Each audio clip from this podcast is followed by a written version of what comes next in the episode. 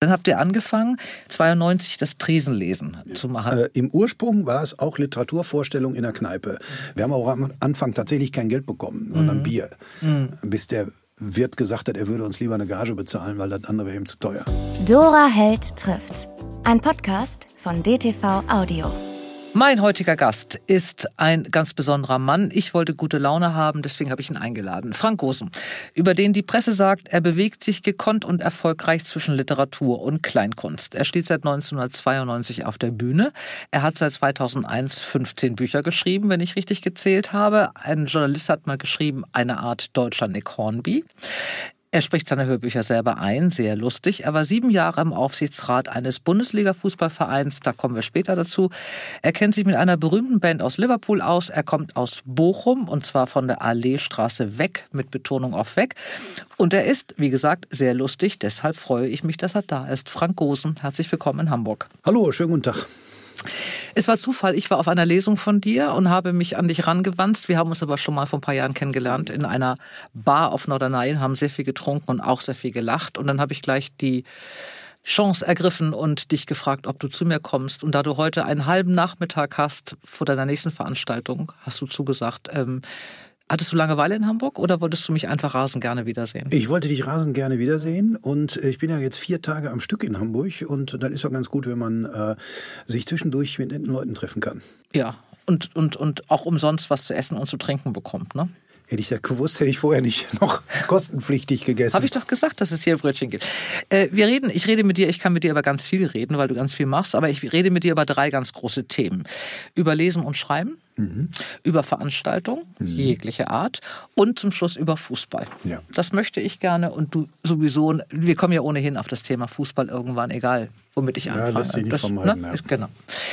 Ähm, ich fange mal jetzt ganz ähm, kulturell an. Ich habe bei der Recherche zu dir ein sensationelles Format gefunden ähm, im Internet. Es gibt leider nur einen Mitschnitt, was ich überhaupt nicht verstehe. Du machst es seit 2012 und es heißt Gosens neue Bücher. Äh, zur Erklärung, das macht ihr in den Kammerspielen des Schauspielhauses Bochum. Das ist eine Literatur-Late-Night-Show, die du zusammen mit Markus Henrik machst. Und du lädst oder ihr ladet euch diverse Autoren und musikalische Gäste an. Und meine Frage ist, warum macht das kein Fernsehsender? Ja, äh, das, äh, du fängst gleich mit einem der schwierigsten Themen an, den schmerzhaftesten Themen. Es ist nämlich leider so, dass wir die Reihe nicht mehr machen, weil die neue Intendanz äh, in Bochum nicht mehr bereit war, das zu finanzieren. Mhm. Und äh, ich äh, äh habe immer den Ehrgeiz, den Leuten, die ich da einlade, auch was zu bezahlen. Und dann immer jetzt für so, ähm, äh, also jetzt Leute von aus Berlin, Hamburg, München zu holen und immer zu sagen, pass mal auf, wir kennen uns und du kriegst hinterher auch ein Freibier oder so. Das ist blöd. Ich finde, das sind alles äh, Profis, die müssen auch bezahlt werden. Und ähm, ja, die, äh, die frühere Intendanz unter Anselm Weber hat mir da ein Budget zur Verfügung gestellt und äh, das macht die neue nicht mehr. Deshalb äh, äh, können wir das leider nicht mehr machen. Und äh, ähm, ja, es, warum das kein Fernsehsender, ich weiß nicht, wir haben es mal äh, aufzeichnen lassen von äh, äh, Warner Brothers Television, aber da ist auch nichts draus geworden. Das war auch, ehrlich gesagt, ein bisschen überladen mit Steadicam und so. Also Literatur lebt ja davon, dass es einfach ist. Äh, und ähm, ne, da sitzt jemand an einem Tisch und äh, liest vor und man redet vielleicht auch einigermaßen darüber, aber es muss nicht großartig inszeniert werden, finde ich jetzt. Mhm. Ne? Und ähm, ich, ich habe immer wieder versucht, äh, so ein Format äh, weiterzutragen. Ich habe es im, im äh, Lockdown, habe ich ähm, ein Stipendium beantragt vom Land NRW. Da, da, da habe ich dann ein paar äh, Aufzeichnungen finanziert, finanziert äh, die wir mit einer, einer Streaming-Plattform in Köln gemacht haben, streamfood.tv. Ähm, das sollte dann kostenpflichtig sein weil das eben, das war prof, hochprofessionell aufgezeichnet von Leuten, die sonst Kino- und Fernsehfilme mhm. machen und so, in einer Kultkneipe in äh, Bochum, Haus Fei, äh, Elfriede Fei, die Wirtin, leider vor kurzem verstorben. Und das ist auch ganz toll gewesen. Also ich habe äh, da äh, Jakob Hein da gehabt oder äh, eine äh, Autorin, äh, die Nachrichtensprecherin ist beim WDR und bei NTV, Jessica Westen, die einen Doku-Roman über die Love Parade-Katastrophe geschrieben hat, bei der sie dabei war. Ein ganz äh, unterschätztes äh, Buch, was gar nicht so viel beachtet worden ist. interessanterweise nicht mördermäßig viel verkauft, aber hat irrsinnig viele Nutzerrezensionen auf einer bestimmten Seite im mhm. Internet, wo man Bücher kaufen kann. Und ähm, weil wer es gelesen hat, war sehr berührt. Mhm. Und das war auch mal mein Ehrgeiz, solche Sachen eben äh, zu featuren, die bisher nicht die richtige Aufmerksamkeit bekommen haben. Ich habe eine Sondersendung gemacht mit Mickey Beisenherz zu Weihnachten und äh, mit dem Fußballautor Christoph Biermann und so. Da waren schon tolle Sachen, aber es hat halt keiner ähm, gekauft. Und dann haben wir es dann wieder sein lassen. Aber es ist eine große Leidenschaft von mir und ich denke immer darüber nach, äh, sowas ähm, äh, äh, weiterzumachen, weil ich das liebe, mit äh, Kolleginnen und Kollegen, so wie heute mit dir, äh, zu sitzen und zu plaudern. Am liebsten vor Live-Publikum. Ich bin ein Live-Tier seit 1992 und ja, ich habe ich es dann noch einmal in einem kleinen Theater in Bochum gemacht mit Steffen Kopetzky und Lea Streisand. Fantastische Veranstaltung und dann kam erstmal Corona, da waren mhm. solche Sachen eben auch mal jedenfalls mit Publikum äh, schwierig. Aber ich, ich, ich krieg's nicht aus dem Kopf. Ich äh, muss mir nochmal überlegen, jetzt wo Corona einigermaßen ja nicht vorbei ist, also vorbei sind ja nur für FDP-Wähler, ähm, äh, wie ich das ähm, eben so ein bisschen äh, finanziert bekomme. Allerdings mein äh, Sidekick Markus Henrik, ähm, der hat ja durch Gosens neue Bücher so den Kick bekommen, selber Comedy machen zu wollen, auf die Bühne zu gehen. Mhm. Ähm, und der macht jetzt Karriere als Dr. Pop mhm. in Berlin bei Radio 1 und er macht das super. Ich habe jetzt auch sein Soloprogramm von ihm gesehen. Der ist promovierter Musikwissenschaftler und erklärt Musik von John Cage bis zu den Amigos. Mhm. Und zwischendrin Billy Joel und so. Und äh, da sind wir zum Beispiel auf die Idee gekommen, ich komme jetzt wieder von Hölzgen auf Stöcksken, aber äh, wir fliegen jetzt im Oktober nach New York und gucken uns Billy Joel im Madison Square Garden an, weil wir beide äh, Fans sind. Ähm, also das hat schon eine Menge ausgelöst und äh, ich bin immer auf der, äh, ich überlege immer, wie ich das äh, wiederbeleben und und weiterführen kann. Ja, ich fand es aber nicht schade, weil ich habe so viele Literaturformate gesehen, ob das ein Talkshows war oder Quartett oder ich weiß nicht, im Fernsehen und im Radio und im Podcast. Und es war wirklich so eine Geschichte, und das sage ich jetzt nicht, weil du hier warst. Ich habe das gar nicht gewusst, dass es das gibt, äh, ja. weil das ja sehr aufs Ruhrgebiet dann immer beschränkt war. Ich war wirklich begeistert. Ich fand deine super, Art, Bücher zu besprechen, hervorragend. Ich fand die Auswahl toll. Ich fand diese Sidekick-Geschichte, die ihr macht dann Literaturquiz oder habt es gemacht, ja, ja. dass äh, Frauen oder Menschen gefragt wurden, welche vier Bücher äh, sie in, einem, in einer Woche und kaufen. Es wurde eingeblendet mhm. und dann gab es alberne Hinweise, wie sie ist Krankenschwester oder sie ist 1,85 Meter groß, diese Kunde. ich fand das irre kurzweilig, ich fand das Super, sehr klug. vielen Dank. Ach, das, ähm, das also jeder, der das, wir machen mal Werbung hier für, für Büchersendungen im Fernsehen oder bei YouTube, ich fand es ein tolles Format. Also ich verstehe nicht, dass da keiner mitmacht und ich verstehe auch nicht, dass man das breiter macht, wenn dann doch alle gerne Bücher ja, vielen Dank. Wir also versuchen bin, das mal. Ich, bin, ich, ich arbeite damit, denk da mal mit. Ähm, es, wäre, es wäre zu schade, weil das Format wirklich ganz, ganz toll war. Ich verspreche, ich kümmere mich nochmal drum. Das hat mich jetzt sehr angespornt. Bevor wir weitermachen mit Frank Gosen und klären, wann er mit dem Lesen angefangen hat und welche Beziehung er zum VfL Bochum hat, machen wir einen kleinen Abstecher in die Buchhandlung Kohn und Dobernick in Hamburg zu John Kohn, denn hier ist wieder meine Lieblingsrubrik Schlaflose Nächte. Lieber John, du Meister der besten Tipps. Ähm, alle haben bis jetzt geklappt. Äh, wie ist das mit dem heute? Klappt der auch? Erzähl mal. Ich bin mir ziemlich sicher. äh, es geht heute um Benjamin Heisenberg, das ist der Autor. Und das Buch heißt Lukusch. Und ähm, ja, ist ein Debütroman, obwohl der Autor gar nicht so ganz jung ist. Der hat aber schon ganz viele andere Sachen gemacht. Er ist Filmemacher, Künstler, Herausgeber einer Filmzeitschrift, äh, also ein Tausendsasser. Und das passt auch sehr gut zu diesem Buch, weil das Buch ist, finde ich, ein Feuerwerk an allem Möglichen. Erstmal die Story ist der Hammer. Ähm, es geht nämlich um Anton Lukusch und Anton Lukusch kommt 1986 als Kind, 13-, 14-Jähriger nach Deutschland. Ähm, als, als ja, aus Tschernobyl, weil dort eben das Reaktorunglück war und dann eben Kinder nach Deutschland kamen, um sie hier zu versorgen. Und relativ schnell stellt sich raus, dass er ein unheimlich gewiefter Analytiker ist und ähm, er wird ganz schnell zum Schachgroßmeister und wird dann überall rumgereicht, ähm, spielt sogar eine Partie mit Helmut Kohl und ähm, äh, wird dann von, einer, von so einer Beratungsfirma engagiert, die ihn, ähm, die einfach ja, ihn, ihn so zu Firmen beraten lässt und sowas. Und er wird so rumgereicht. Und irgendwann ist er plötzlich weg. Mehr will ich dazu gar nicht sagen. Ähm, und äh, Jahrzehnte später fängt sein, ähm, der, der damalige Junge, bei dem er gewohnt hat, bei dem er untergebracht war, ähm, versucht ihn zu finden. Das ist der Grundplot. Dabei passieren unheimliche Dinge, die Wahnsinn sind. Dann ist das ganze Buch aber auch eine, einfach eine Spielerei mit dem Genre Roman, ähm, weil es ist, liest sich eigentlich fast wie so ein wie so ein Bericht äh, mit romanhaften Zügen und es hat äh, Fotoelemente eingebaut, ähm, die sind, die, also das überzeugt einen total, dass es genauso war. Es gibt ein Bild, wo eben dieser Anton Lukusch mit dem Helmut Kohl Schach spielt. Es gibt Bilder aus dem deutschen, deutschen Schachmuseum äh, mit irgendwelchen Urkunden von ihm und so weiter und so weiter. Und ähm, ja, ob das alles so war oder nicht, das muss man wirklich selber rausfinden. Ähm, allein das hat mir wahnsinnig Spaß gemacht. Also es ist äh, wirklich was für schlaflose Nächte. Heisenberg, er kommt aus der großen Heisenberg-Familie. Wie war der Vorname? Benjamin. Benjamin. Benjamin Heisenberg Lukusch. Und erschienen ist das bei? Beck. Bei Beck. Wunderbar. Mhm. Ich, bin, ich bin gespannt. Also ähm, bis jetzt haben alle deine Tipps geklappt und mich schlaflos gemacht. Äh, ich werde berichten. Ich danke dir sehr für den Tipp. Grüße zu Kronen Dobanik nach Hamburg in die Schanze. Bis bald. Grüße zurück. Jetzt geht's weiter mit Frank Gosen. Du kommst ja aus von der Alleestraße weg, sagt man. Von der Alleestraße weg. Von, genau. von der Alleestraße weg.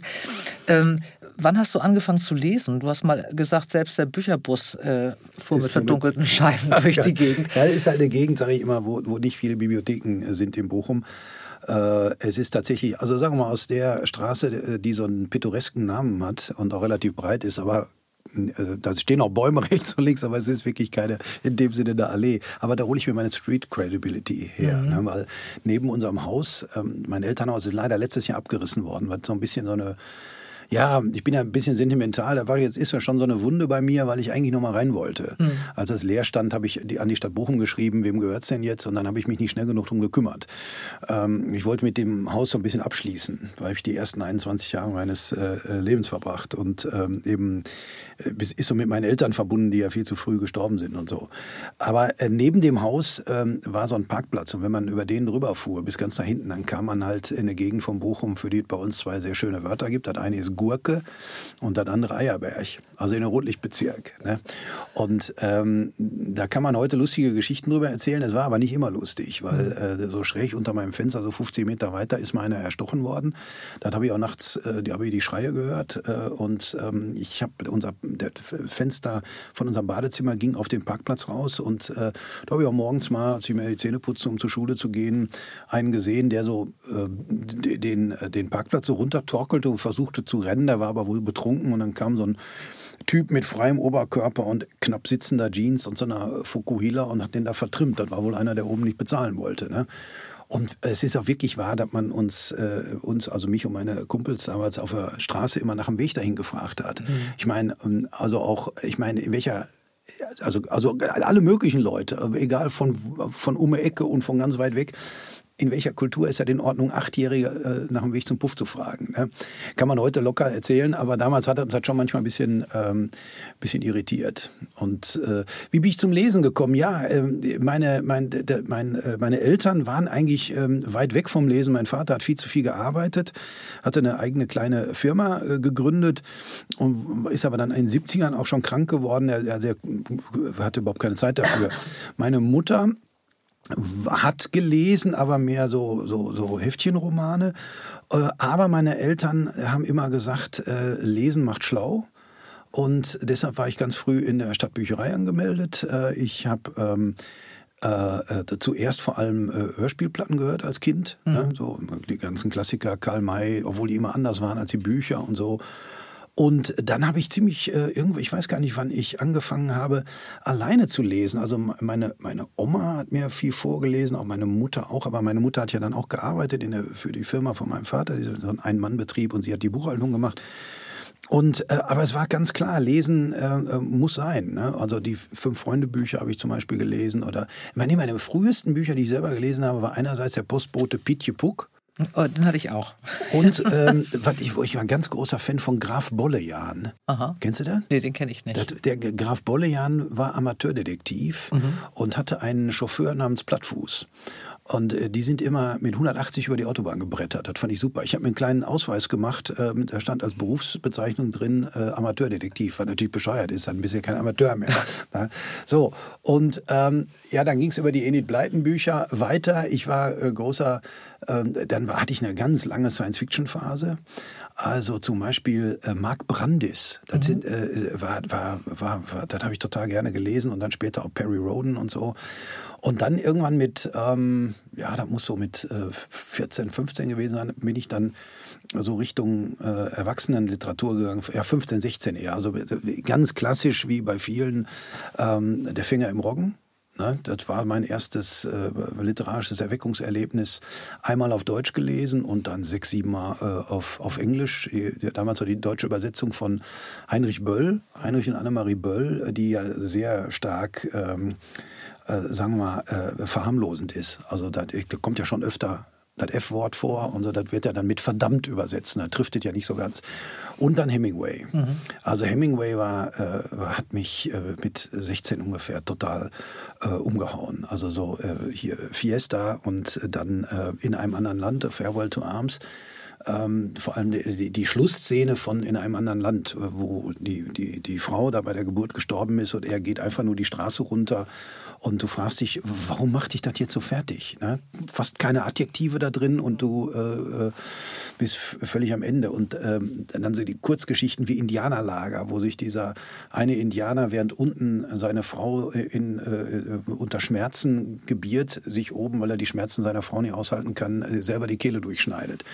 Und dann, und da, da, da, da habe ich zum ersten Mal die Magie nicht des ersten, sondern des letzten Satzes verspürt, nämlich, ähm, dass äh, äh, die, die rudern dann wieder zurück äh, über, den, äh, über den See und äh, dann fragt äh, Nick Adams, das ist eine Nick Adams-Story, so ein bisschen das alter Ego von Hemingway, ähm, ist, er ist ja noch ein Kind zu dem Zeitpunkt, Nick Adams, und er fragt seinen Vater, ob ähm, Männer sowas häufiger machen.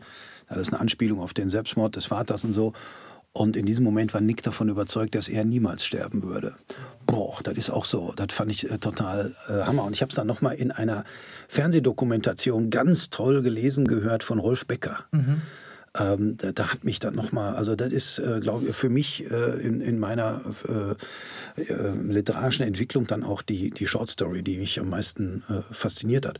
Und von da an, ja, ich war immer in einem Umfeld ähm, ja, im, Gymnasium, wo eben Literatur äh, enorm wichtig war. Und das war, war dann eben auch irgendwann das, was ich meinte, selber herstellen zu können. Mhm. Das hat mit Musik nicht funktioniert. Also ich wäre auch gerne Rockstar geworden, aber äh, und ich habe Songs geschrieben mit 16 für meine erste große Liebe. Habe ich sogar noch ein, zwei Dinge auf Kassette äh, von und äh, das hatte auch eine Zeit lang eine gewisse Wirkung. Das war ganz gut. Äh, Immer noch bei der ersten großen Liebe oder bei, bei, auf dich? Nee, auch bei der ersten großen Liebe. Der also ich habe ich hab, ich hab mal, hab mal drüber geschrieben äh, in, einem, in einer meiner liebsten Vorlesegeschichten von mir. Sehr, also das ist immer blöd, wenn man über sich selber sagt, aber die, die, die, habe ich so oft vorgelesen, die hat sich mal so ein bisschen verändert. Die habe ich jetzt neulich in einem Buch in Sweet Dreams nochmal veröffentlicht in der, mhm. in der äh, veränderten, leicht veränderten Form.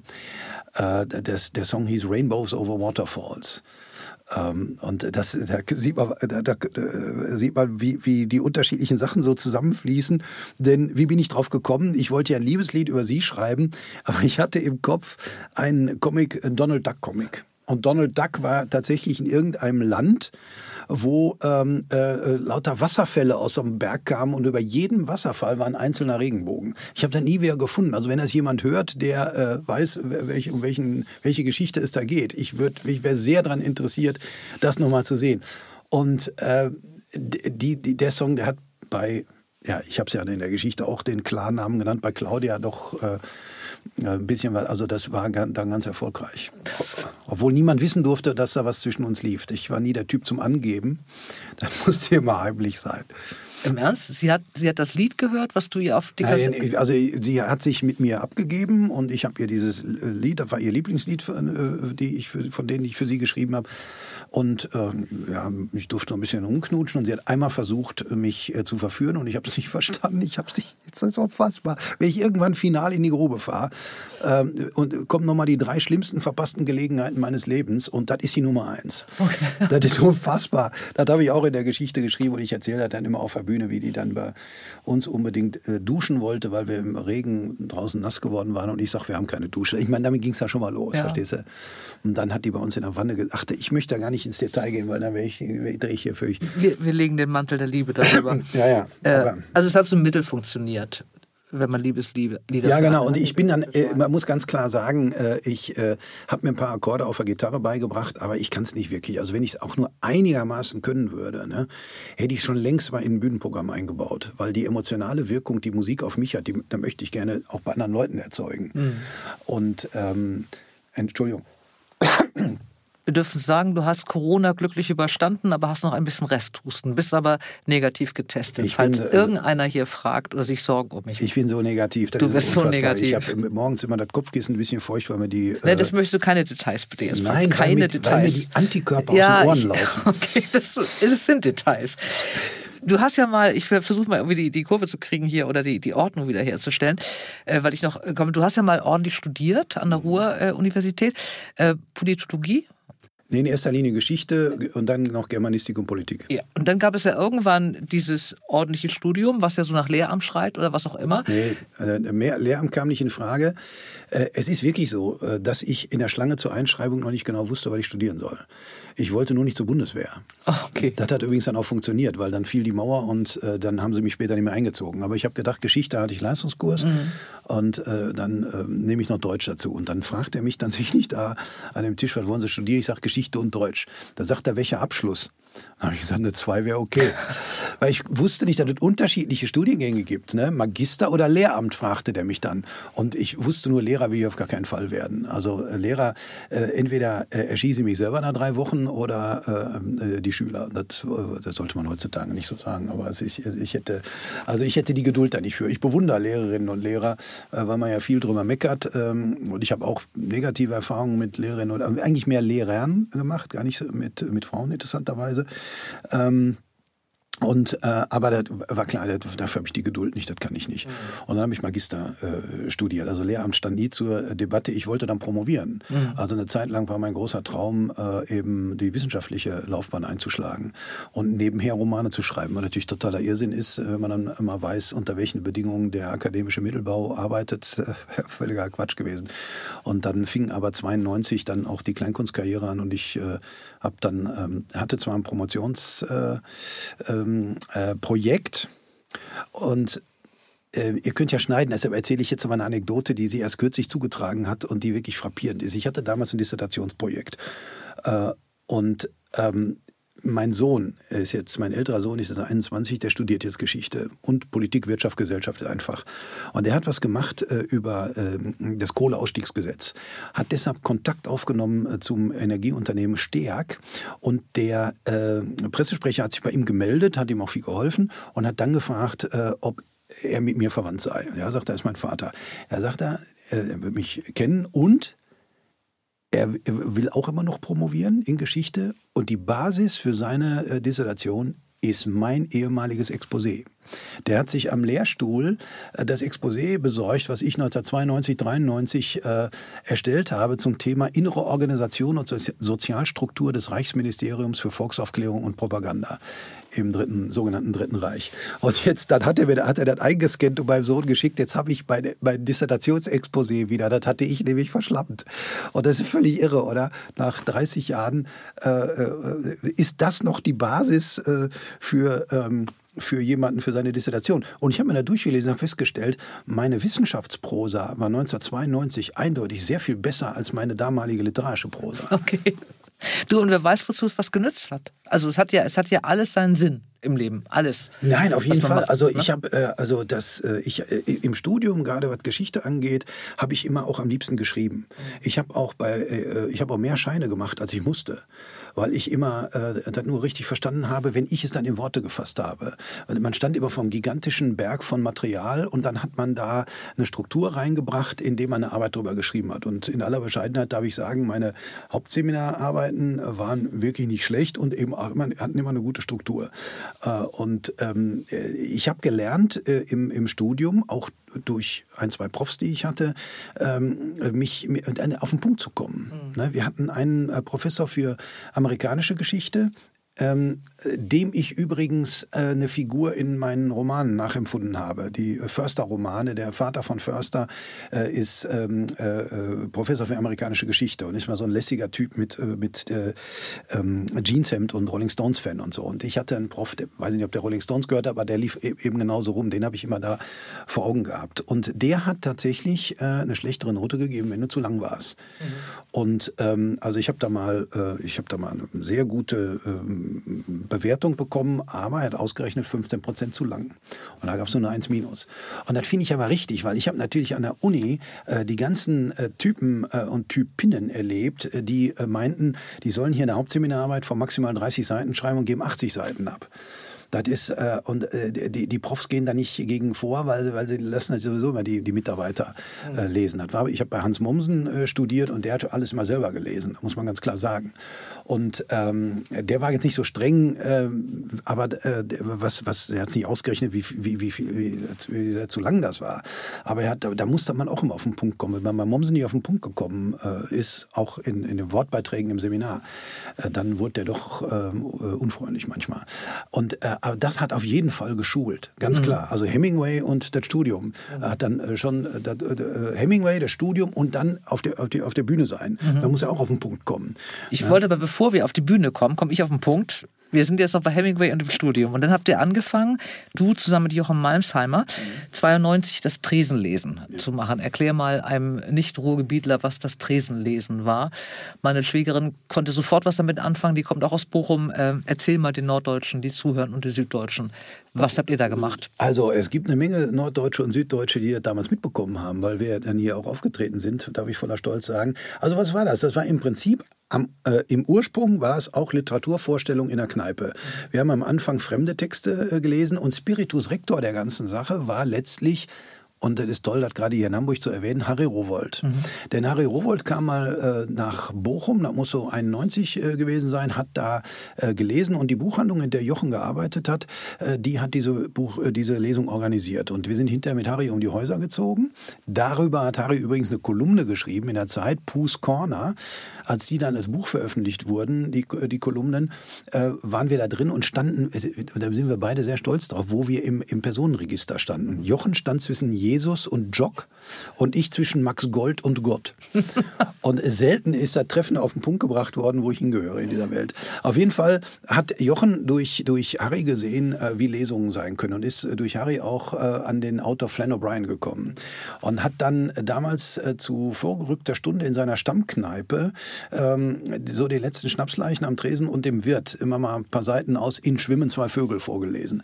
Und die haben sich köstlich amüsiert und der Wirt sagte damals, mach doch eine Veranstaltung daraus. Hat Jochen gemacht, dann hat er noch eine zweite gemacht und bei der dritten hat er mich gefragt, ob ich mitmache. Das war am 31. Mai 1992, meinem Geburtstag.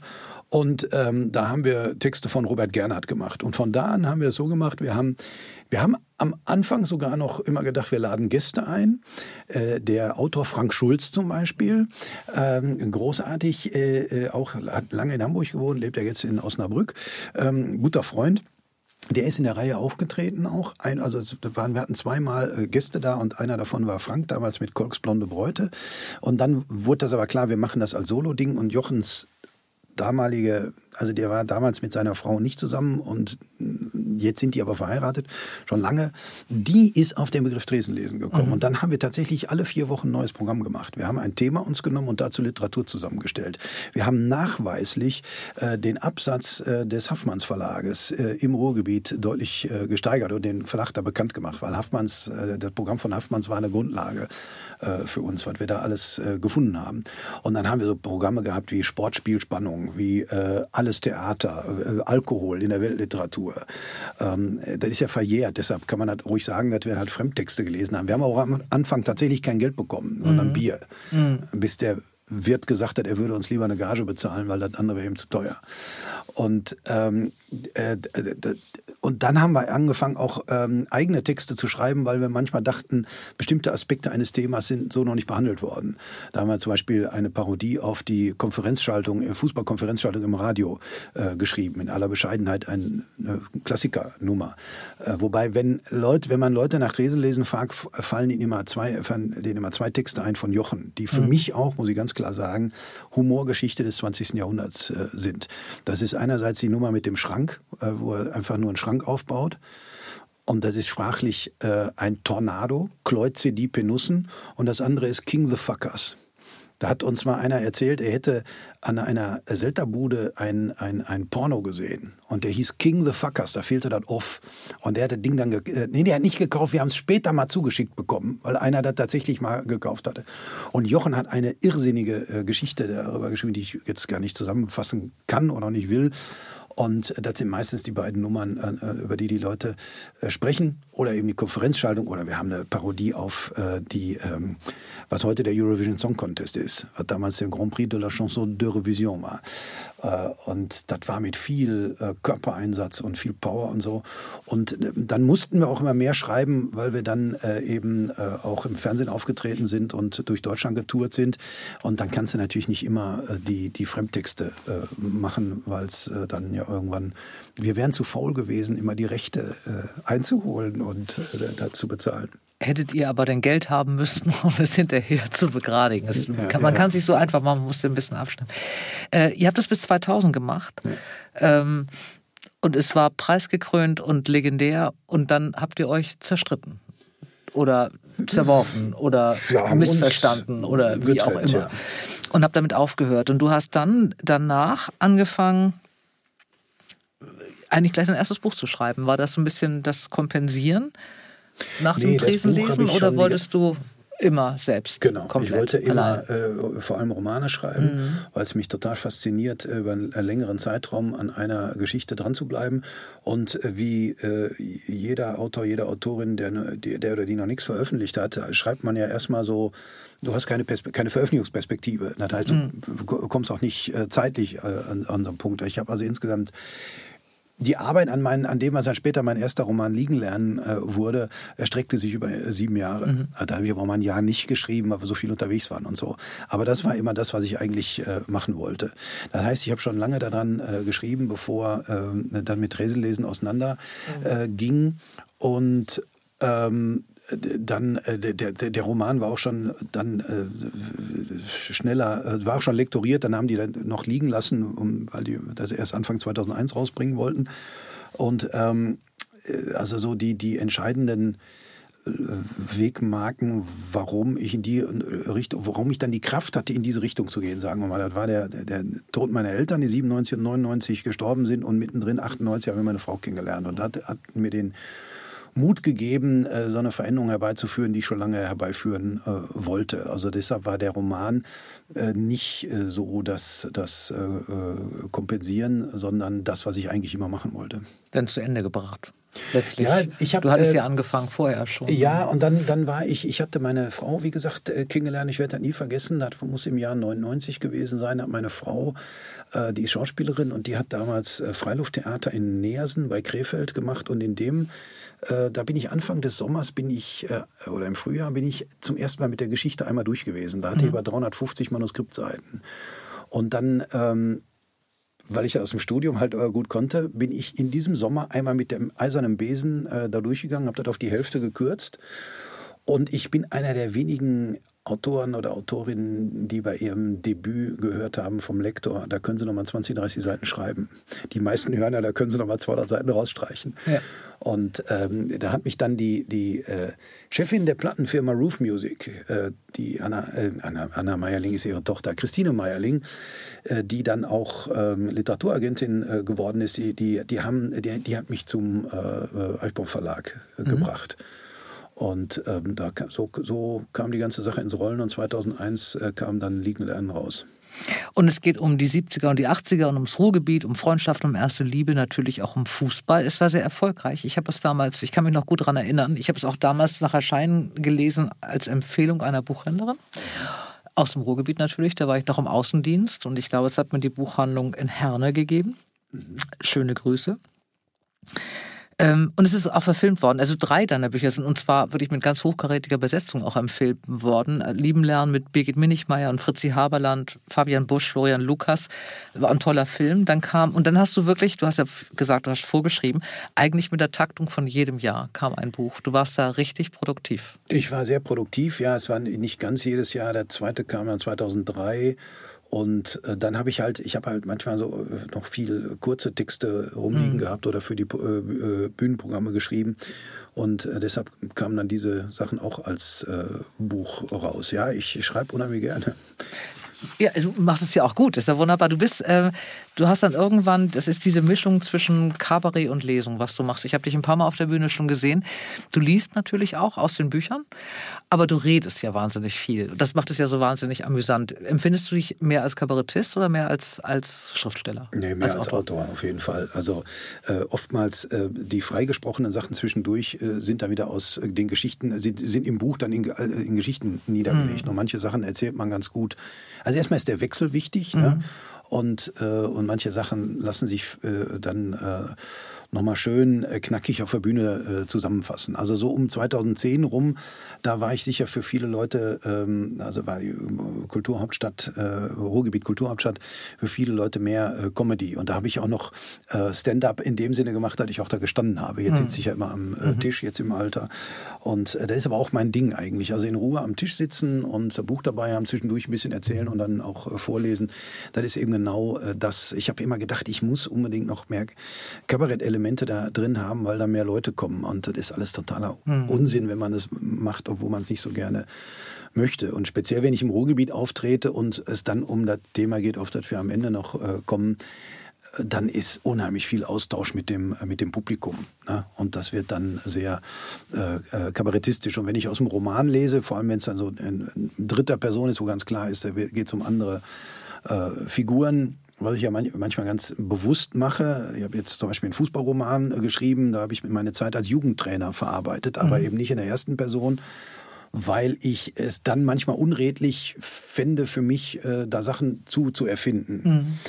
Äh, und äh, so habe ich dann Figuren aus meinen beiden letzten Romanen genutzt, Förster, Frenge und Brocki, um dann das zu verarbeiten, was ich als Jugendtrainer erlebt habe. Und das ist äh, also Jugendtrainer beim kleinen Verein im Ruhrgebiet. Äh, ich, ähm, wenn man Erfahrungen machen will, kann ich das nur empfehlen. Ich habe einen Trainerschein für die weibliche C-Jugend. Ich war auch Ernsthaft? Trainer. Also ich habe ja natürlich. Ich habe, was mich nur wundert, du als wirklich Erzfußball. Wir kommen noch zum Schluss zum Fußball. Das hebe ich mir auf.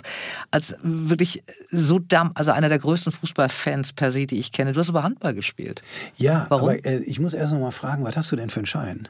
Das war diese kleinste Trainerlizenz. Ich darf äh, Jugendgruppen, Übungsleiterschein, also, ja. ich darf, darf äh, Kinder trainieren. Ich glaube bis zur Altersklasse B-Jugend, also bis 16. Ah, ja. oh, Habe ich auch gemacht. Im Fußball? Im Handball.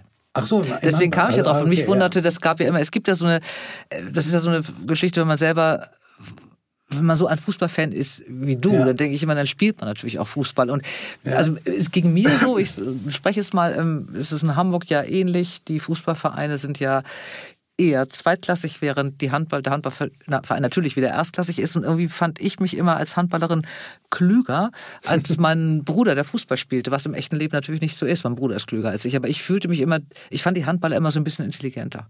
Und ich fand sie eben auch wirklich umgänglicher. Und ich, die hatten, die konnten auch alle besser sprechen, ganze Sätze und so. Und äh, wir gingen auch anders. Wir haben uns auch nie angestellt. Wenn man stürzte, stand man auf. Und man drehte sich nicht eine halbe Stunde auf dem Platz und schrie. Also das sind so alles Sachen, wir fühlten uns in Fußballern schwer überlegen als Handballer. Deswegen hat mich gewundert, dass du ja Handball gespielt hast und gar kein Fußball. Äh, ja, also äh, heute, das weiß ich auch als ehemaliger Jugendtrainer, gehen ja alle Kinder in den Verein. Früher mhm. gingen die in den Verein, die richtig spielen konnten. Und äh, dafür hat es nicht gereicht äh, und ist irgendwie nie, ist mir nie in den Sinn gekommen. Und zum Handball bin ich auch so durch Zufall gekommen. Es war ein, hier ein Nachbarjunge, der bei mir im Haus wohnte, der hat äh, mich da einmal äh, irgendwie zum Sport äh, mitgenommen und dann, ich wusste gar nicht genau, was auf mich zukommt. Und da war das Handballtraining beim VfL Bochum. Mhm. Na, also der, das ist ja getrennt, also die, der, der Fußball ist äh, oh, ja, so ein, ein eigenes Ding und dann gibt es den eigentlichen Trägerverein äh, mhm. Äh, und die, die Fußballabteilung darf nur den Namen nutzen, ist mhm. aber von dem anderen Verein getrennt. Sondern die haben eben mal Breitensport dabei. Ja, und auf einmal habe ich Handball gespielt, sechs Jahre. Ne? In der B-Jugend, da war meine beste Zeit, da war ich sogar zwei Jahre Kapitän. Und ähm, ich, ich weiß nicht, ich bin da so reingerutscht. Ne? Aber ich war nebenher immer äh, Fußballfan, wobei ich am Wochenende dann meistens nicht gehen konnte, weil wir dann gespielt haben. Ne? Aber ich weiß noch, unser erstes Handballspiel, das war C-Jugend, äh, haben wir 1 zu 34 verloren. Und ich war nicht der, der das eine Tor gemacht hat. Ansonsten kann ich aber alles bestätigen, was du gesagt hast zum Thema, ähm, wie Handballer mit Verletzungen umgehen und, äh, und so und äh, gegenüber Fußballern. Das ist wirklich absolut, äh, absolut wahnsinnig. Mhm. Äh, das, äh, ich habe allerdings auch mal eine ganz schwere Verletzung von einem Kollegen miterlebt. der lag schon am Boden, da ist ein anderer auf den Ellbogen gefallen. Er hatte mhm. einen Splitterbruch im Ellbogen und so und der hat dann durchaus auch, äh, da konnte man auch hören. Aber das war dann auch wirklich richtig. Äh, ja, natürlich, ich hatte auch einen Bänderriss, wir hatten auch mehrere Verletzungen innerhalb der Mannschaft, aber wir haben dann vielleicht gestöhnt. Aber wir ja. haben nicht bei einem blauen Fleck geschrien. Also die, wir, hatten, wir haben eine ganz andere Schmerzgrenze als Handball. Als ja, also bei uns war das so, wir waren ja dann alle Jungs in der Pubertät und wir kamen dann, vor allem wenn wir in eine fremde Halle kamen und da saßen dann Mädchen, ne, dann haben wir immer so, haben wir so getan, als hätten wir was am Fuß. Und dann haben wir über den Schmerz rausgelaufen, weißt du? Ach. So, das, äh, da war ja noch die 80er, da durfte man ja noch kernig sein. Da durfte man noch den Schmerz ja. rauslaufen. Das habe ich nicht gemacht. Wir sind einfach drüber weggegangen. Wir haben uns aufs Spiel konzentriert und haben weitergemacht. Das ja, ja, das ist klar. Neben dem Fußball hast du noch eine andere ganz große Leidenschaft, das sind die Beatles. Und du hast jetzt nach 40 Jahren Fan äh, Dasein hast du es gemacht. Du hast ein Buch über die Beatles geschrieben in der Kippenheuer und Witsch Musikbibliothek. Ja. Und ich habe selbstverständlich reingeguckt. Das ist aber jetzt natürlich ein Buch über die Beatles geworden, ohne Frage, aber es ist gleichzeitig eine Home Story, weil du mit deiner Familie und mit deinen nur mittelinteressierten Söhnen äh, nach Liverpool gefahren bist. Ja, genau. Wie war das? Ja, das war, ich fand super. Äh, meine Söhne sind durchaus ein bisschen interessiert, aber man kann dann von denen nicht verlangen, dass sie dann plötzlich dafür entflammen. Äh, ich, für mich war es eine zum Teil etwas schmerzhafte Erkenntnis, ähm, weil mir klar geworden ist, ich habe Pop- und Rockmusik ganz allgemein und die Beatles im Besonderen immer als etwas betrachtet, was sehr nur für mich ist. Ich habe das mit meinen Söhnen gar nicht so sehr geteilt. Mhm. und das war vielleicht ein Fehler dass man dass ich sie nicht äh, so in, die müssen die müssen sich ja auch von den Eltern absetzen ist ja klar aber äh, ich habe immer ich habe es immer alleine gehört ich äh muss so einmal im Jahr muss ich im Keller ausrasten. Äh, und da ist aber dann auch, mache ich dann, wenn gerade keiner im Haus ist. Und ansonsten, wenn ich auf Tour war und nur über Kopfhörer und so was alles. Ne? Mhm. Und ähm, jetzt ist mein Älterer ja sehr, habe ich ja schon gesagt, der studiert ja und äh, der ist sehr historisch interessiert. Der hat sich noch einigermaßen dafür, der kann sich auch alles merken. Äh, der ist noch einigermaßen interessiert. Aber ich bin nicht mit dem Anspruch daran gegangen, äh, die jetzt zu den Beatles zu bekehren. Ich wollte nur dafür als gemeinsames Erlebnis mhm. machen in den Osterferien, war damals 2019 nach Liverpool und dann ähm, die Beatles Places äh, besuchen. Mhm. Und äh, das hat auch zusammen total Spaß gemacht. Und wir haben, äh, ich beschreibe im Prinzip nur einen Tag, äh, wo wir mit so einem Taxi rumgefahren sind. Und mhm. wir hatten einen unglaublich tollen Guide, Steve. Steve war so ein begeisterter Liverpooler und so ein begeisterter Beatles-Fan. Ähm, das sollte drei Stunden dauern, hat aber viereinhalb gedauert, weil Steve immer noch, dem ist immer noch was eingefallen, hat auch gemerkt, wie interessiert ich war. Und das war schon ein schönes gemeinsames Erlebnis. Aber als wir damit durch waren und dann Fish and Chips gegessen hatten, sind meine Söhne dann ins Hotel, weil es da etwas gab, was es unterwegs nicht gab, nämlich WLAN. Okay. Und äh, dann bin ich mit meiner Frau noch im Cavern Club nachmittags äh, gewesen und äh, das, da beschreibe ich im Mittelteil des Buches, ähm, wie dieser Tag in Liverpool äh, abgelaufen ist. War schon bewegend. Ich bin leider nicht in die Häuser reingekommen. Da muss man wieder über andere buchen. Das wusste ich da mhm. aber noch nicht. Da werde ich dann nochmal äh, nachholen. Ähm, ich äh, trete ja hier mit der Hamburgerin äh, Stefanie Hempel ähm, gerne auf hab, äh, und äh, war ja beim 80. Geburtstag Paul McCartney in, in der Fabrik in Hamburg. Äh, und die hat das alles schon von innen gesehen. Und mhm. die sagte hier so Forthlin Road, wo äh, Paul McCartney äh, lange Zeit gelebt hat, äh, als Jugendlicher. Das sei schon toll, weil es wieder so hergerichtet ist, wie es früher war und so. Und äh, das übrigens das Haus, äh, von, äh, in dem John Lennon aufgewachsen ist, äh, so da noch steht, das ist Yoko Ono zu verdanken. Mhm. Die ist nämlich äh, gekauft hat und dann dem National Trust geschenkt hat. Die war eine Zeit lang an sowas gar nicht interessiert. Mhm. Äh, und da, da ging es mal darum, ob die in irgendeinem Haus äh, Songs geschrieben haben. Ne? Aber ich meine, in dem Haus ist äh, John Lennon aufgewachsen. Also mhm. äh, ist egal, was er da geschrieben hat. Ne? Genau. Ne?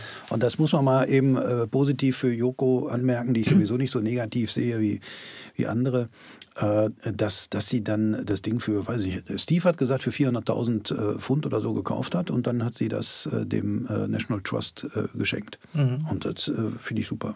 Kommen dir eigentlich bei sowas die Tränen, wenn du so lange Fan bist? Und dann wird Paul McCartney so als letzter 80 Und ihr macht, du moderierst da den Abend und hörst die Musik und warst in Liverpool. Bist, bist du im Alter, also mir geht es nämlich so auch sentimental, dass man da so dicht am Wasser gebaut ist? Ich war schon immer sentimental. Mhm. Also, äh, also am, äh, bei dem Abend in der äh, Fabrik, jetzt hier zum 80. von Paul McCartney, da war ich echt kurz, manchmal kurz davor, weil er einer der größten Abende mhm. meiner Bühnenkarriere war. Ich mache seit 30 Jahren dreieinhalbtausend Auftritte ungefähr äh, gemacht und äh, ich habe, es war ein, es war ja Streichquartett dabei, es war eine geile Band dabei, es waren unglaublich tolle Musikerinnen und Musiker dabei, ein Bläsersatz. Dann äh, äh, Stefanie Hempel ist ja sowieso äh, eine unfassbare Musikerin, die die, die ganze Sache äh, organisiert hat und dramaturgisch aufgebaut hat und äh, alles. Und dann äh, waren da ganz, waren da so Ikonen wie äh, Wolfgang Niedecken, Stoppock oder was für mich eine Riesenehre war, Otto Walkes, den ich ansagen durfte. Äh, und auf der anderen Seite ganz junge ähm, äh, Musikerinnen und Musiker, Janne Surma oder Michel von Wusso. Was der mit äh, Let Me Roll It abgeliefert hat an dem Abend, da sind aber einige richtig rückwärts rausgegangen. Oder Nigel Connell, der eine Wahnsinnsversion von Maybe I'm Amazed gemacht hat. Also das war also das war ein unfassbarer Abend. Und da bin ich, ich war sehr nervös, weil ich ja dann, äh, das, äh, ich war der einzige Nicht-Musiker und muss dann die Umbaupausen manchmal überbrücken und so. Hat aber alles gut äh, geklappt. Aber da bin ich dann, als ich dann ins Hotelzimmer zurückkam, spät nachts, da, da ist mir nochmal alles so durch den Kopf gegangen. Da dachte ich, meine Herren, also war anstrengend, aber also, wobei für mich nicht so sehr wie für Stefanie Hempel. Äh, und ähm, davon zehre ich jetzt noch. Mhm. Also heute ist ja jetzt zwei Tage danach. Ich denke, wir können das ruhig sagen. Und äh, ich bin immer noch nicht ganz von der Wolke runter. Mhm. Kommt eigentlich der, also Kiepenheuer und Witsch hat diese Reihe äh, Musikbiografien ja vor zwei Jahren, glaube ich, begonnen oder so, sehr erfolgreich. Äh, die suchen sich ja wirklich bekannte Autoren, die über ihre Lieblingsmusik mhm. schreiben. Sind die, auf die zu, sind die auf dich zugekommen? Du veröffentlichst ja auch die anderen Bücher jetzt bei Kiepenheuer ja. und Witsch. Ja, ja, mein äh, damaliger Lektor hat mich äh, gefragt, er konnte den Satz noch nicht zu Ende äh, sprechen. Da habe ich schon Beatles gesagt, weil er mich mhm. gefragt hat, worüber ich äh, schreiben könnte. Und so wie ich das jetzt hier geschrieben habe, kann ich eigentlich fast nur über die Beatles schreiben. Mhm. Mit den Beatles hat für mich alles angefangen. Mhm. Äh, ich finde natürlich andere Musik gut, wobei ich ganz klar äh, vom klassischen Songwriting her, also so, so klassische Bands, die Songs schreiben und stark so 60er, 70er Jahre beeinflusst. Also ich werde immer mit den 80ern verbunden, was auch durchaus seine Berechtigung Berechtigung hat, aber ich stehe eigentlich auf so einer soliden Basis auf, äh, aus vor allem Beatles, dann aber auch Stones und Dylan, Bruce Springsteen, Billy Joel, äh, ähm, äh, Carole King finde ich zum Beispiel total äh, stark, weil eine ganz große Songwriterin, Fleetwood Mac, habe ich auch mal zweimal live gesehen und jetzt bei Fleetwood Mac äh, speziell Stevie Nicks ähm, und äh, als äh, früher nicht nur als Musikerin, die fand ich als Zwölfjähriger schon auch äh, sehr attraktiv, aber ähm, äh, das ist schon eine große Songschreiberin. Mhm. Und ähm, ja, also deshalb, äh, ähm, aber mit den Beatles hat das alles für mich angefangen. Bei Fleetwood Mac hört es da irgendwann auf, weil die Platten in den 80er Jahren das, äh, mhm. und die Besetzungswechsel, das, äh, die haben sich dann so von mir entfernt.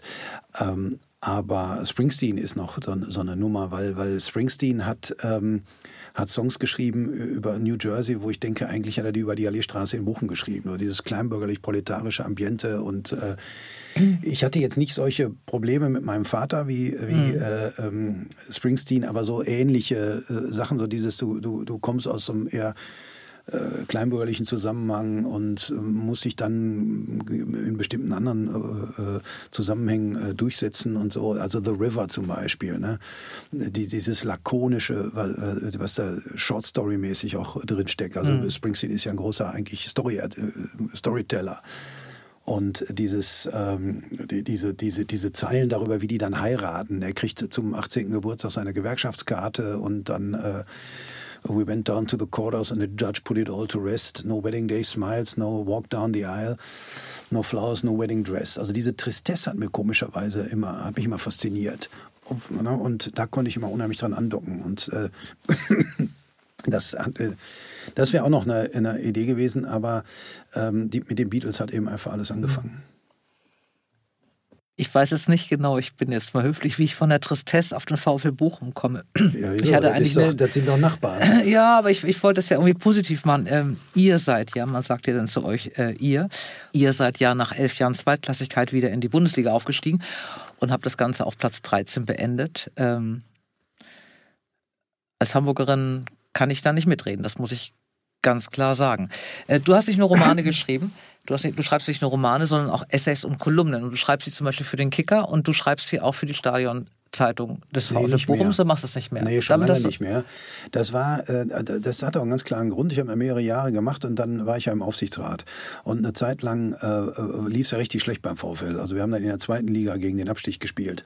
Und da war das nicht mehr angemessen, dass ich als äh, zeitweise sogar stellvertretender so, Aufsichtsratsvorsitzender dann äh, eine lustige Kolumne schreibe, während äh, es richtig um die Existenz des Vereins geht. hat dir die Mitgliedschaft im Aufsichtsrat den Spaß am Fußball genommen zeitweise?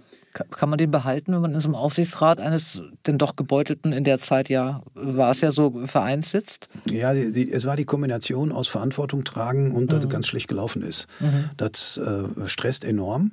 Äh, und ich war in der gleichen Zeit, war ich ja auch noch äh, Jugendtrainer. Mhm. Und das war beides extrem anstrengend. Und ich habe immer gesagt, ich erhole mich in meinem Job von meinen Ehrenämtern. Äh, tatsächlich ist äh, Profifußball etwas, das den Reiz äh, nicht komplett verliert, aber äh, es wird ein bisschen weniger interessant oder weniger schön, äh, wenn man es näher kennenlernt. Mhm.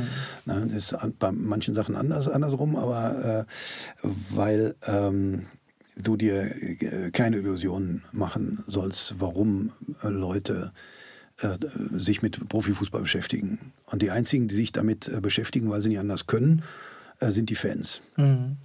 Die dann eben auch äh, den Verein auch nicht wechseln können. Selbst wenn du versuchst, geht ja nicht, äh, wenn du von klein auf dabei bist. Und aber eben, äh, egal ob Funktionäre oder, oder Spieler, das ist völlig egal. Das ist halt dann doch ein bisschen austauschbar. Mhm. Klar, das, das schmerzt dann schon mal. Und äh, was damals mich extrem belastet hat, ist äh, die Frage, ob äh, mein Name mal verbunden sein wird mit dem Untergang dieses Vereins. Mhm. Weil der VfL ähm, äh, wenn, wenn, äh, das war immer die Angst, wenn du dann aus der zweiten Liga auch noch absteigst. Die dritte Liga ist ja ein Friedhof. Das ist vorbei, ja. Ist jetzt ähm, fünf Jahre her, dass du ausgestiegen bist aus dem Aufsichtsrat, 2017? Ja. 217, ja, ja, Ende, Ende 2017. Kannst du denn mittlerweile wieder ähm, dich ins Stadion setzen und äh, wieder schreien? Ja, das ging ja ganz oder? schnell. Ne? Also damals, das war unter großen Schmerzen und auch im äh, tierischen Streit, also wir verbrannte Erde hinterlassen da, äh, weil ich bestimmte Dinge, äh, wie die abgelaufen sind, einfach mit meinem äh, moralischen Kompass nicht mehr vereinbaren konnte. Und wir sind damals zwei Aufsichtsräte und ein Vorstand zurückgetreten. Also das war, wir hatten nicht einfach nur im Furzquer sitzen, wie wir bei uns sagen. Das war schon substanzielle äh, Sachen. Aber auch nicht nur eine Personalfrage. Ne? Die mhm. Leute haben dann gedacht, ja, es ging dann um den Sportvorstand und so. Es war ein Thema, aber ich trete ja nicht von so einem Ding zurück, nur weil man in einer bestimmten Sache eine, eine, eine unterschiedliche Meinung hat. Mhm. Das, das, muss dann schon sehr grundlegend sein. Mhm. Das, also so blöd bin ich auch nicht. Und dann ähm, war eine Zeit lang, äh, äh, brauchte ich ein bisschen und dann, äh, aber jetzt mittlerweile ist das wieder völlig unproblematisch und ehrlich gesagt, das ist wieder der Kerl an Fußball, das ist ja ein paar Monate später. Oder sagen wir, das hat ein bisschen länger gedauert, aber ein, zwei Jahre später ist das total vergessen. Die Leute, manche können sich gar nicht mehr dran erinnern. Ach ja, du warst doch mal im Vorstand, sagen die mal. Was nicht stimmt, der Vorstand macht ja den, eigentliche, den eigentlichen Job. Äh, und haben wir viele schon wieder äh, total vergessen. Und dann das ist diese Antwort auf die Frage, warum gehst du auf, ins Stadion dann weil, auch? Weil Samstag, weil Samstag ist, genau. ist, genau. Das fand ich Aber es ist eben äh, auch äh, der, der, Problematische am Fußball ist, und wir erleben das gerade beim VfL, dass ja dein Team hat super, also nicht nur die Mannschaft, sondern auch der, äh, der sportliche Leiter und der Trainer hat alles perfekt gepasst hat. Nur deshalb war die letzte Saison ja so geil. Platz 13 hört sich nicht so toll an, aber ich meine, wir das haben. ist toll. Ja. Wir haben, äh, unser Ziel war Platz 15 und wir haben 4-2 gegen Bayern gewonnen. Wir mhm. haben den Aufstieg Aufstieg, den Klassenerhalt äh, äh, festgemacht mit einem unglaublichen Sieg in Dortmund. Das, ähm, äh, hier, gerade meine Generation, ein bisschen jünger, die, wir, wir empfinden ja Dortmund und Schalke immer noch als Rivalen, obwohl Dortmund vor allem natürlich enteilt ist. Aber so sind wir aufgewachsen. Und die Leute, die im Ruhrgebiet äh, zur Arbeit gehen, die haben rechts neben sich einen Schalker stehen und links neben sich einen Dortmunder. Und die haben sich jahrelang über uns kaputt gelacht, was das für ein Schluck aus der Pulle ist, wenn man dann in Dortmund äh, äh da, äh, nachdem man geführt, zurückgelegen hat und dann doch noch 4-3 gewinnt. Das ist ja irre.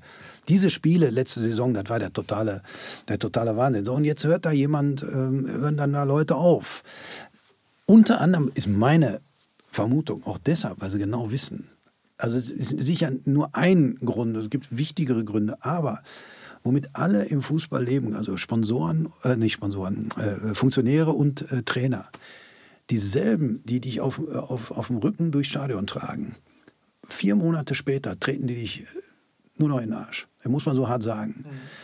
Ähm, da gibt es so, du, du hast äh, keinen Kredit und die, das sehen die Spieler auch so. Es wird immer verlangt, äh, dass die Spieler sich gefälligst mit dem Verein identifizieren. Wie kann ich das von jemandem verlangen, der äh, vor der sechs Wochen bevor er unterschrieben hat, von der Stadt noch nie was gehört hat, weil er aus einem fremden Land kommt oder so? Warum soll der sich mit meiner Stadt identifizieren? Ne, vielleicht macht er das, wenn er zwei Jahre bei uns gespielt hat. Ist ja mhm. okay. Mhm. Aber ich verlange dann erstmal eine professionelle Berufsauffassung. Aber wie manchmal Spieler, auch ganz junge Spieler, von, von, von, äh, von, auch von Fans fertig gemacht werden, das ist unfassbar. Also wenn ich mir vorstelle, du bist äh, 17, 18, 19, äh, hast ein Riesentalent, du hast keine Jugend mehr, du kannst hier mal losgehen, einen saufen und äh, Laternen austreten, wie wir das gemacht haben. Da ist sofort einer, steht mit dem Handy da. Mhm.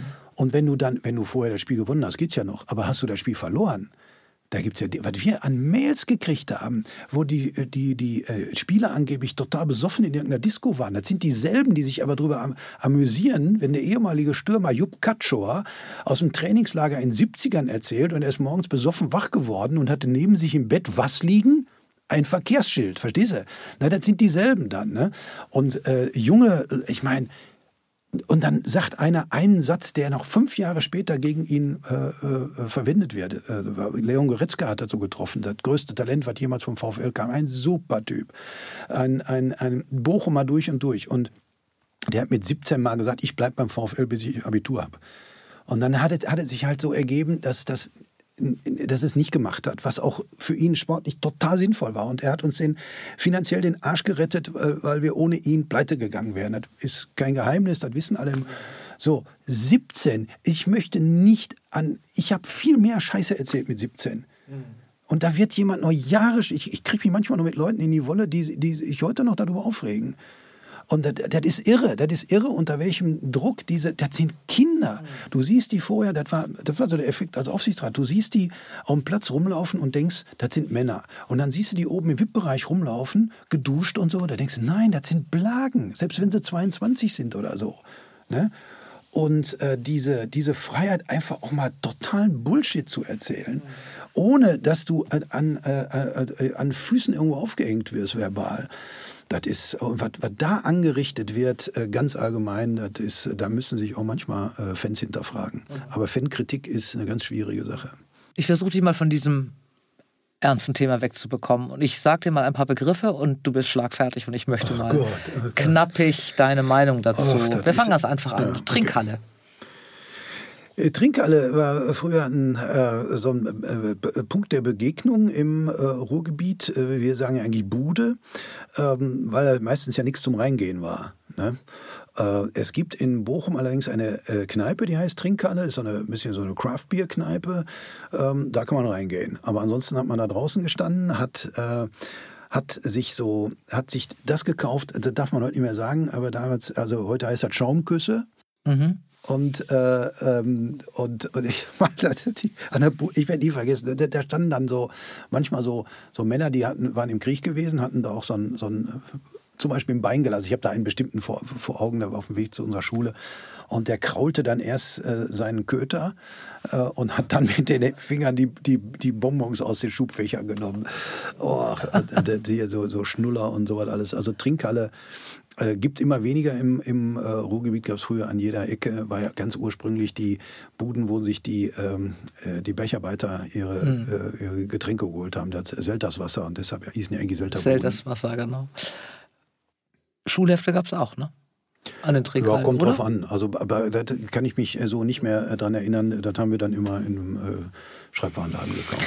Dia-Abende. Ich habe in vielen Büchern von dir äh, Dia-Abende gefunden. Äh, liebst du sie oder hast du sie, dass du sie oft thematisierst?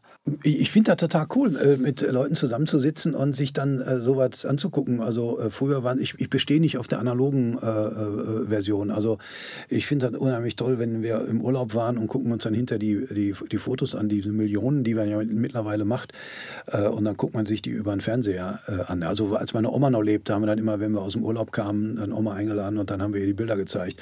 Früher hat man es eben über Dias gemacht und ich ähm, Ich äh, weiß noch, ich, ich habe mal das einzige Mal, dass ich so halbwegs nah an äh, richtige Arbeit gekommen bin, da habe ich im, ähm, im Schmal in Schmallenberg für die Firma Falke mitgeholfen, das Werksarchiv aufzubauen als mhm. Historiker. Und da hat ein älterer Herr, der äh, da auch gearbeitet hat, der die ganzen alten Fotos sortiert hat, uns äh, abends zum Essen eingeladen. Seine Frau hatte gekocht und zwar lauter Sachen, die morgens noch im Boden gestanden haben. Die waren Vegetarier und haben Möhren, Bohnen und was weiß ich alles aus dem eigenen Garten gekocht. Und dann hat der uns Dias gezeigt von seinen Reisen. Der hat zum Beispiel so eine Busreise rund ums Mare Baltikum gemacht und dabei dann so 1500 Fotos gemacht. Und da war damals ja noch, noch keine, äh, noch nicht auf Handy, sondern, sondern alles auf Film.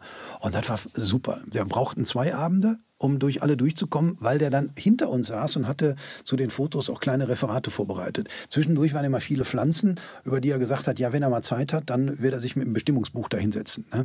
Aber dann hier so, weiß ich nicht, wie viele Fotos über die, hier, der Winter, Winterpalais oder jedenfalls Petersburg, ne? dieses gigantische, dieser Palast da.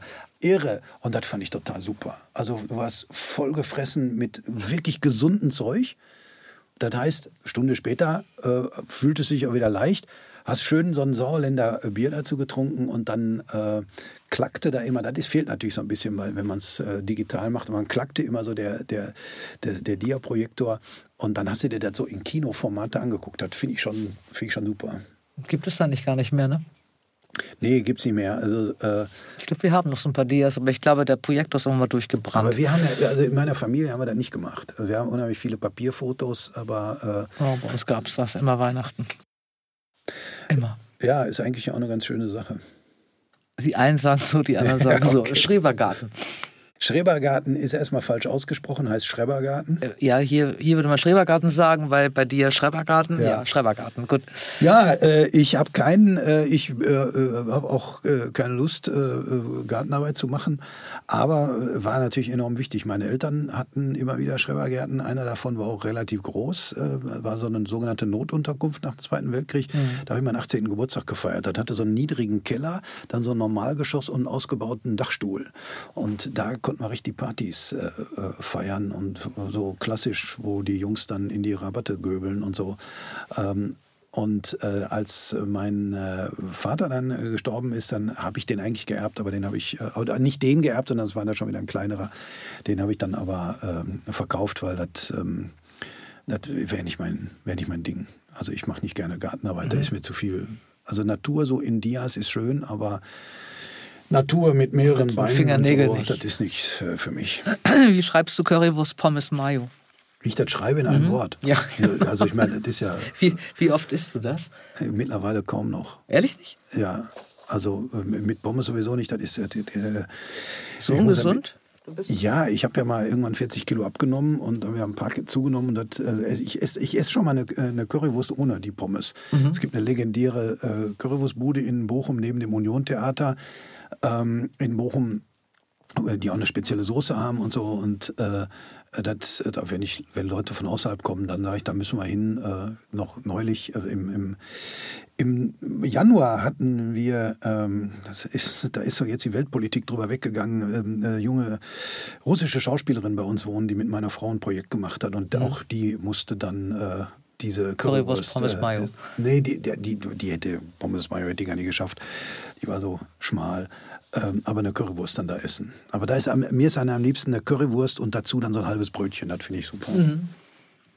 Ja, ich mache auch die Pommes ja nicht überall. Bavaria Hop Blue Lager, habe ich es richtig ausgesprochen. Ich habe äh, die Hintergrundgeschichte ist, ich habe dein Gesicht gesehen, als du einen Bavaria Hop Blue Lager getrunken ja, hast. Ja, das war in dem äh, Film, ähm, das war in dieser Trinkhalle. Genau. Ähm, wo, ich habe einen Film für den WDR gemacht über das äh, Ruhrgebiet und wir waren einerseits in der legendären Kneipe Haus Fei bei Elfriede, ich habe es ja vorhin schon erwähnt, und dann ähm, in dieser Craftbeer-Kneipe. Ja, und wenn es zu stark gehopft ist, das ist nicht so was äh, für mich. Das ist schon Trinkst du denn so moderne Biere? Magst du es überhaupt als nee, Bochumer? Ich habe immer nicht. das Gefühl, nee, also wenn du die Currywurst schon ohne Pommes isst, dann auch noch irgendwie so ein Bier?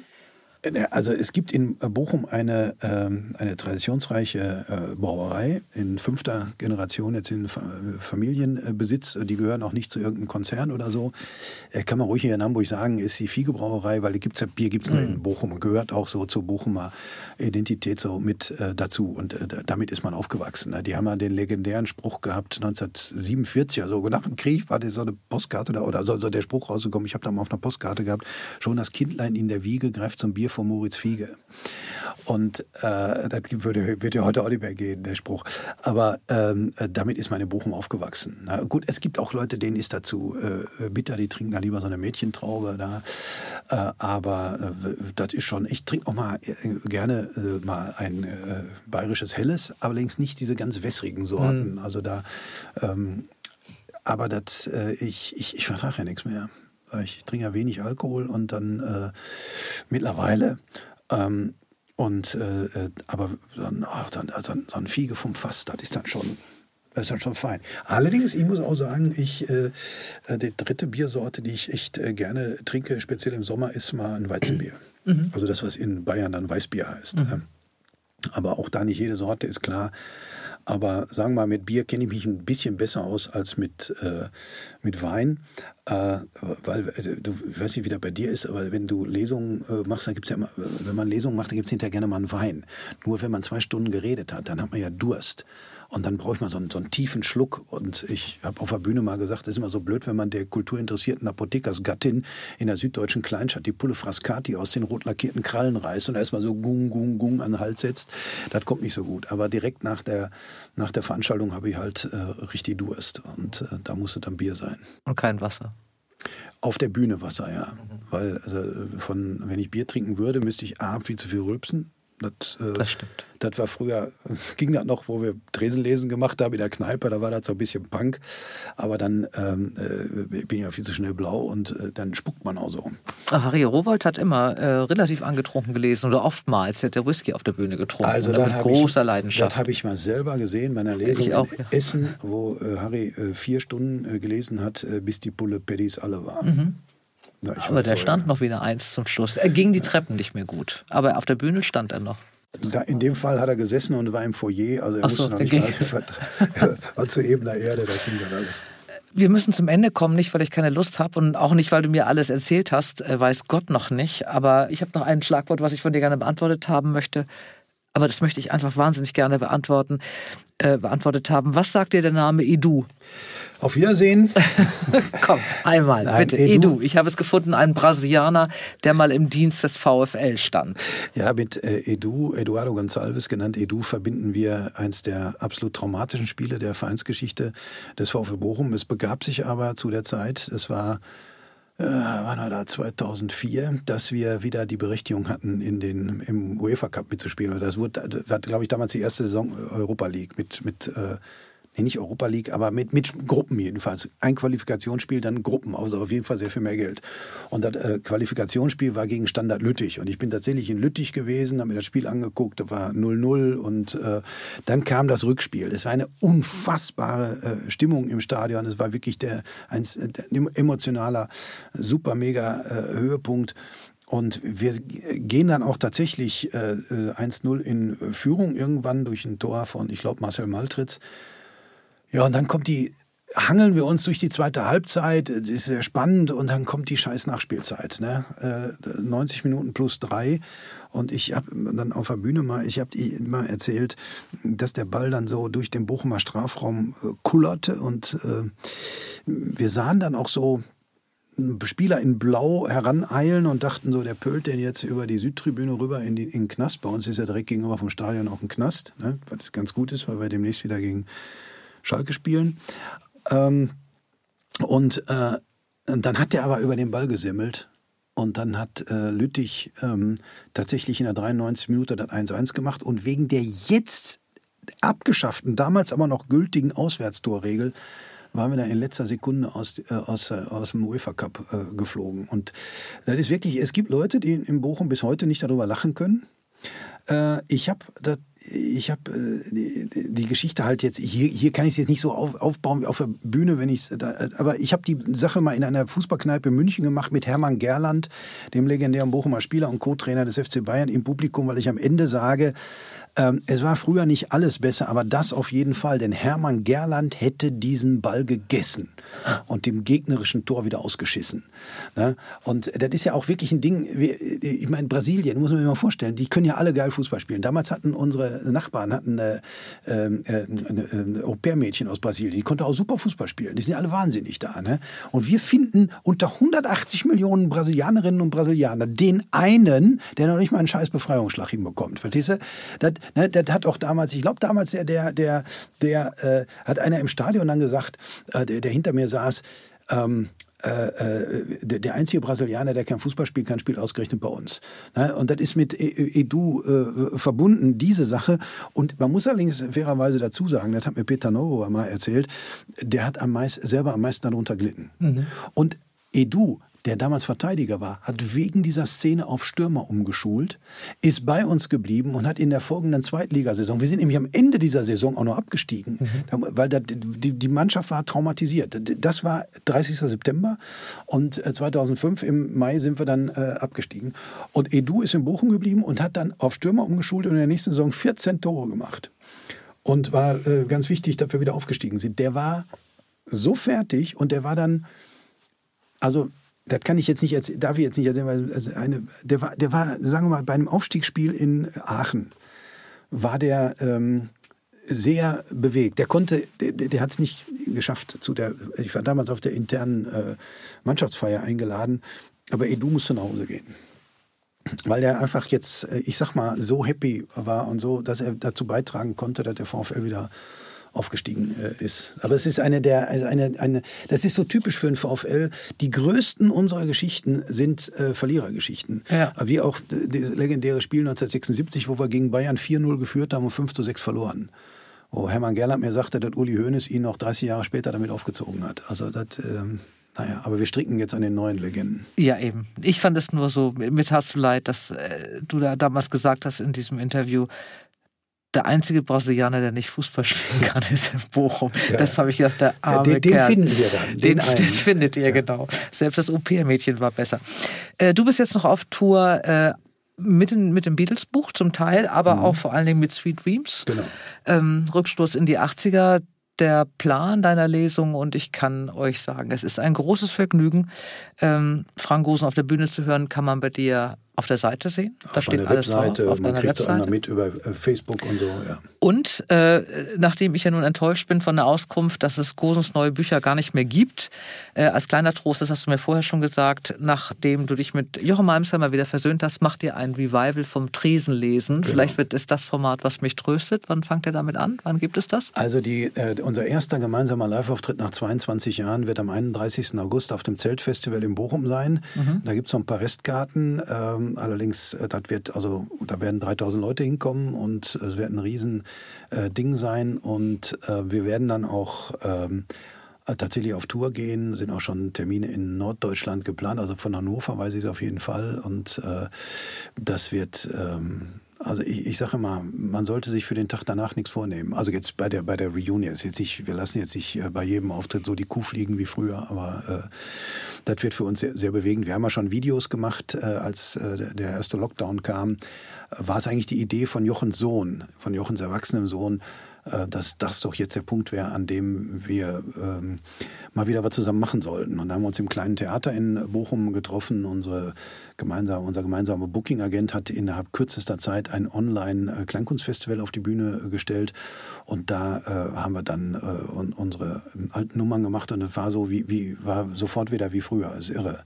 20 Jahre danach und es war wirklich bewegend, wie viel das äh, äh vielen Leuten bedeutet hat. Mhm. Also, also wirklich auch Leute, die jetzt sich Sorgen gemacht haben, wie geht er weiter mit Corona und so weiter, war ja alles noch eine große Unsicherheit damals, heute ja auch noch für viele, äh, die dann, also es war für manche Leute so ein bisschen wie die ABBA-Reunion. Mhm. Also, ohne Avatar. Mit echten. Wir, waren absolut äh, in, in echt da. Ja. Echte mittelalte Männer.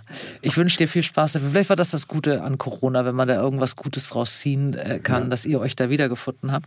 Ich wünsche dir viel Erfolg für die Beatles, für die, fürs Tresenlesen. Ich hoffe auch, dass irgendein Fernsehsender hier zugehört hat und auch nochmal auf die Idee kommt, sich dieses wirklich sensationelle Format Gosens neue Bücher anzugucken. Wie gesagt, ich bin Fan. Danke, dass du hier warst. Toi, toi, toi für die weiteren für die Veranstaltungen. Und gemacht. Grüß mir das Ruhrgebiet. Mach ich. Alles, klar. alles Gute für den VfL. Danke, Glück auf. da musste noch sein. Beim nächsten Mal freue ich mich auf die wunderbare Alina Bronski. Sie war 2008 der absolute Shootingstar, schreibt jedes Jahr verlässlich ein böses, lakonisches und sehr unterhaltsames neues Buch. Ich bin großer Fan von ihr und sie kommt zu mir beim nächsten Mal in Dora Hell trifft. Ihr Lieben, alle Buchtipps findet ihr in den Show Notes und ich wünsche euch ganz viel Freude beim Geschichtenentdecken. Bleibt gesund und heiter, eure Dora. Dora Held trifft. Ein Podcast von DTV Audio.